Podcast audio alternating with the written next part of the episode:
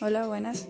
Eh, mi nombre es Tiaro Yarse y bueno, en el capítulo del podcast de hoy nos toca hablar sobre la salud mental, que viene siendo nuestro estado de bienestar. ¿En qué influye?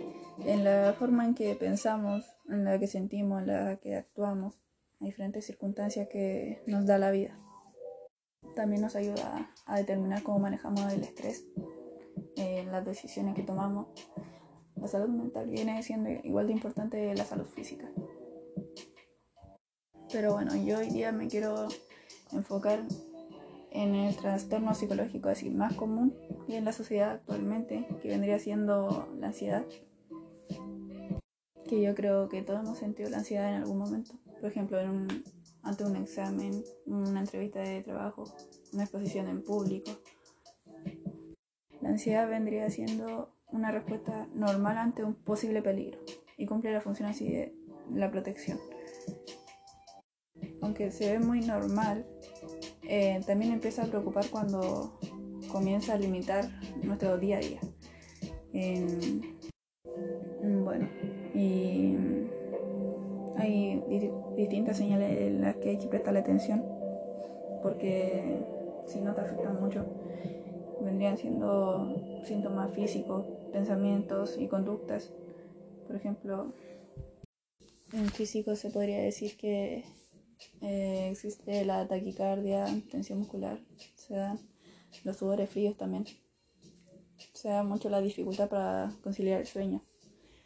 Em, en pensamientos pueden ser muchos pensamientos negativos o miedo también a que aparezcan los síntomas físicos y la falta de concentración, pérdida de control y mm, conductas, ahí ya vendrían siendo, que evitan interactuar con más personas, se alejan de sus seres queridos, quieren tener siempre el control de todo lo que está a su alrededor, siempre quieren tener el control. La ansiedad afecta a muchas personas, pero no todas comparten lo que les sucede. Em, siempre como que piensan que eh, son un desastre o que están rotos o piensan que es muy dramático lo que piensan, lo que sienten, por eso no lo dicen. Y ellos solo vendrían siendo una persona que solo sienten ansiedad, que no tiene nada de malo. Como dije, es una respuesta normal ante un posible peligro, que cumple siempre la función de protección yo creo que lo mejor es darse el permiso de escribir, de, expresar tus emociones, decir lo que sientes. Porque oír yo creo que no sirve de nada. Te va a hacer seguir acumulando todo, que después va a empeorar. Y después de eso te puede llevar a un ataque de ansiedad, puede ser. Yo creo que es lo peor. También recordar que, aunque parezca que el mundo se demora siempre va a ser temporal. Eh, quizás no solo tiempo. Quizás en ese tiempo se necesite terapia, medicación.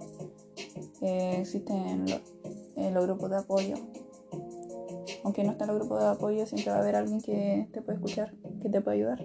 Aunque no sea una persona cercana a ti, siempre hay. Y también puede ser cambiar el estilo de vida, cambiar tu rutina, atreverte a hacer lo que no, no te atrevías antes. Quizá te termine gustando y puede servir. Quizás las, las cosas no salgan bien al tiro, no mejores tan rápido como otras personas. Em, pero es todo a su tiempo. Y no hay que frustrarse por eso. Todos son personas. Y parte del proceso.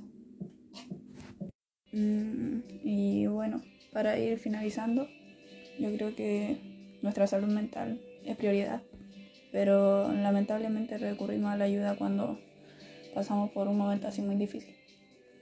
Y cuando de verdad podrían prevenir muchos de ellos, muchos momentos, sin atendiendo nuestras emociones de manera regular. Se puede recurrir a terapia o los, grupos de apoyo, como dije en, antes. creo que eso es lo que pude aportar hoy día en este podcast. Espero haya salido un poco mejor de lo que pensaba. Y